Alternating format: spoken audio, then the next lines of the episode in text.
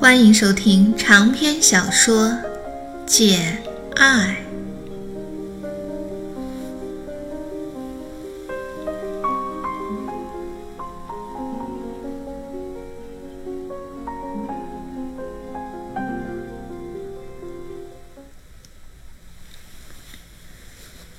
我第一次来到桑菲尔德府，一切就很平静，这似乎保证了我会顺利的做一番事业。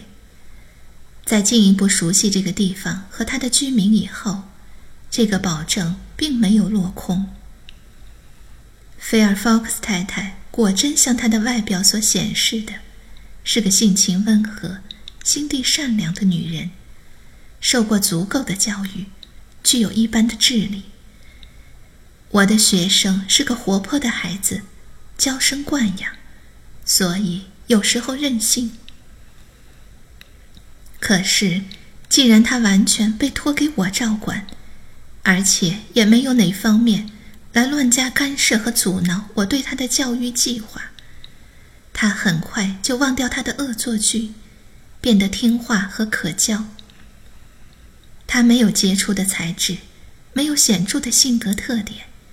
没有感情上或者爱好上的特殊发展，使他比儿童时代的一般水平高出一英寸。可是，他也没有什么缺陷或恶习，使他落在这个水平以下。他有了适当的进步，对我怀着一种虽不很深，却还热烈的爱。他那淳朴快活的闲谈。和要讨人喜欢的努力，在我心里激起了一定程度的依恋，足以使我们两人能满意的相处。附带说一下，有些人拥护一本正经的学说，认为儿童有天使般的天性，负责教育儿童的人应该对他们有崇敬的献身精神。在这些人看来，我前面说的那些话将会是冷淡的语言。可是，我写作并不是为了迎合父母的自私心理，并不是为了人云亦云的做唯心之论，也不是为了支持骗人的空话。我只是说实话罢了。对于阿黛勒的幸福和进步。我感到一种出于天良的关心，对于他这个小小的自我，感到一种悄悄的喜爱。正如对于菲尔·福克斯太太的好心，我抱有一种感激的心情。他默默的尊重我，心地和性情又都温和，我也就相应的喜欢跟他在一块儿了。谁爱责怪我就责怪我吧，我可要继续往下说。我常常一个人在庭园里散步。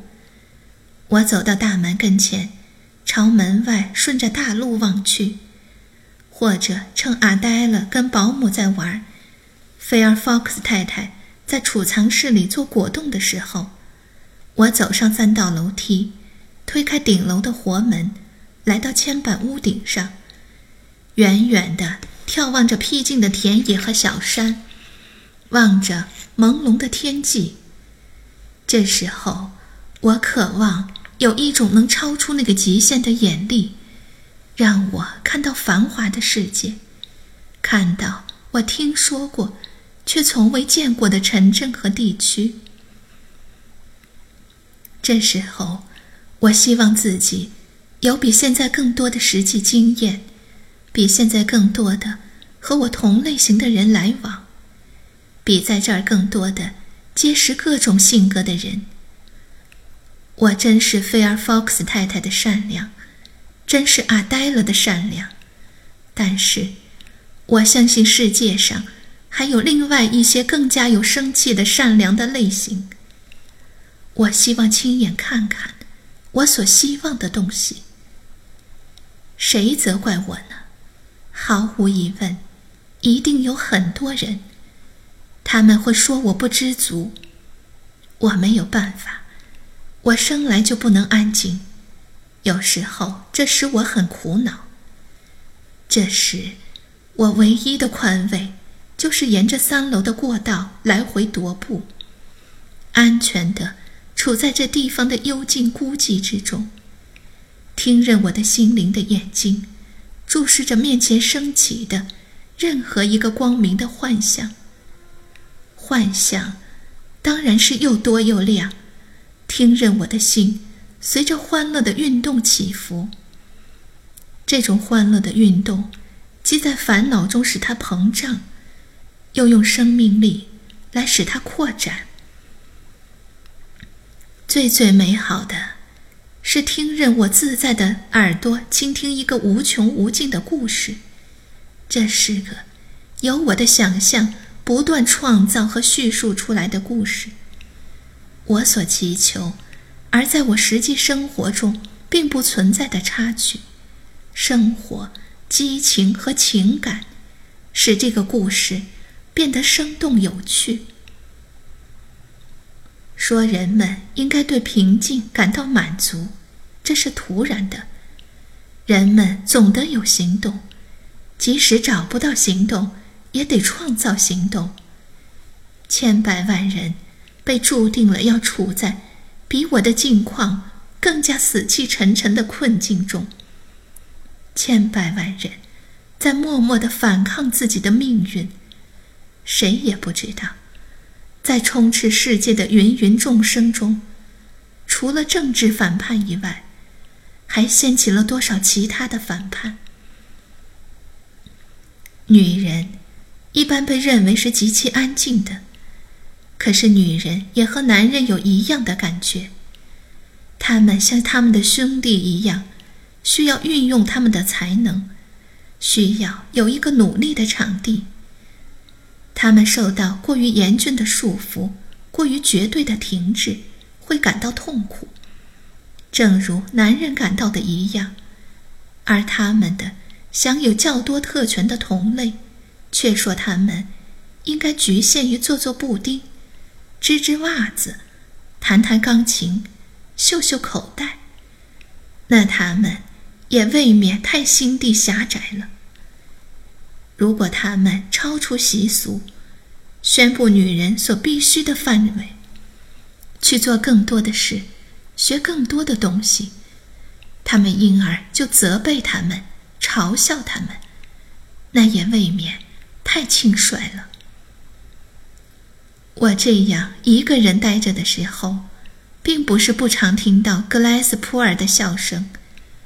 同样的一阵大笑，同样的低沉和缓慢的哈哈声。这在我第一次听到的时候，曾经使我毛骨悚然。我还听到他那古怪的嘟囔声，那比他的笑声更古怪。有些日子，他十分安静；可是还有些日子，我却没法描述他发出来的声音。有时候，我看见他，他从他的房间里出来，手里端着脸盆或者盘子或者托盘，到楼下厨房里去，立即又回来。啊，富于想象的听众啊，请原谅我。告诉你实实在在的事实。往往他回来的时候，手里拿着一壶黑啤酒。他的外表所起的作用，就是把他的古怪声音引起的好奇心压下去。他面貌严峻、沉着，没有什么可以引起人兴趣的地方。我几次试图和他攀谈，可是。他似乎是个沉默寡言的人，常常是一个单音节的回答，就把我这种努力给打断了。这家人的其他成员，Joy 夫妇、女仆莉亚、法国保姆索菲都是正派的人，但是毫不突出。我常常和索菲讲法国话，有时候。我问他一些关于他祖国的问题，可是他不善于描述或叙述，往往做出枯燥和混乱的回答，好像是阻止，而不是鼓励人家问他。十月、十一月、十二月都过去了。一月的一个下午，菲尔·福克斯太太为阿呆勒请假，因为她感冒了。阿黛勒兴高采烈地支持这个请求，这使我回忆起，在我自己的童年时代，偶尔的假日对我是多么珍贵。我同意了，认为自己在这点上表示通融是做得对。那一天虽然极冷，天气却很好，没有风。整个漫长的上午，在图书室里一动不动地坐着。已经使我感到疲倦。正好菲尔·福克斯太太刚写完一封信要寄出去，我就戴上帽子，披上斗篷，自告奋勇地把信送到甘草村去。两英里的路程将是一次愉快的冬日午后的漫步。看到阿黛勒在菲尔·福克斯太太客厅的壁炉旁边。舒舒服服地坐在他的小椅子上。我把他最好的玩具娃娃给他玩。为了让他可以变个消遣法，还给了他一本故事书。他说：“早点回来，我的好朋友，我亲爱的 Janet 小姐。”我吻了吻他作为回答，便出发了。路很坚硬。四周很幽静，我的旅途是孤寂的。我走得很快，直到我觉得暖和为止。然后我慢慢的走着，享受和品味此时此景所赋予我的欢乐。三点了，我从钟楼下经过时，教堂的钟响了。这一时刻的美，就在于正在临近的黄昏，在于。徐徐沉落，光彩渐淡的太阳。我离桑菲尔德有一英里路，在一条小径中走着。这条小径，夏天以野蔷薇著名，秋天以坚果和野莓著名。即使现在，也还是有一些珍宝般的蔷薇果和山楂。但是，这儿在冬天。最令人赏心悦目的，是完全的寂静和没有树叶的安宁。哪怕吹起一丝微风，这儿也不会发出一点声音，因为没有一棵冬青，没有一株常青树，可以沙沙作响。光秃秃的山楂树和榛树丛，静的就像铺在小路中间的碎白石一样。小路两边，极目望去，只有田地。现在也没有牛在吃草。几只褐色的小鸟，偶尔在树篱中拍动一下，看上去仿佛是一些忘了落下的单片孤叶。这条小径顺着山势往上，一直通到甘草村。我已经走了一半路。便在通到田野去的台阶上坐下。我把斗篷裹紧，把双手藏在皮手桶里。我并不觉得冷，虽然天气冷得彻骨。这可以由小路上结的一层冰来证明。现在已经又结了冰的一条山涧，在几天前迅速解冻的时候，水漫到这儿来了。从我坐的地方，我可以俯瞰桑菲尔的。这所有质叠的灰色住宅，是下面山谷里的主要景物。它的树林和黑黢黢的鸭巢突出在西边。我在这儿一直逗留到太阳沉入树丛，又红彤彤、明晃晃的在树丛后面沉落。于是我转向东方。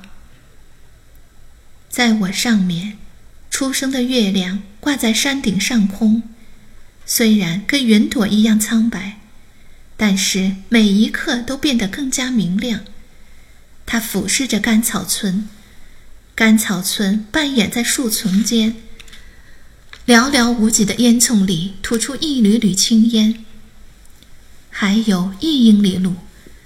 可是，在万籁俱寂中，我已经可以清清楚楚的听出细微的生活的嗡嗡声了。我的耳朵还敏感到流水声，从哪个溪谷、哪个深渊传来，我却说不出来。可是，甘草村那一头有很多小山，毫无疑问，肯定有不少山溪穿过他们的隘口。黄昏的寂静，同样还泄露出最近处溪流的虫虫声，和最远处流水的潺潺声。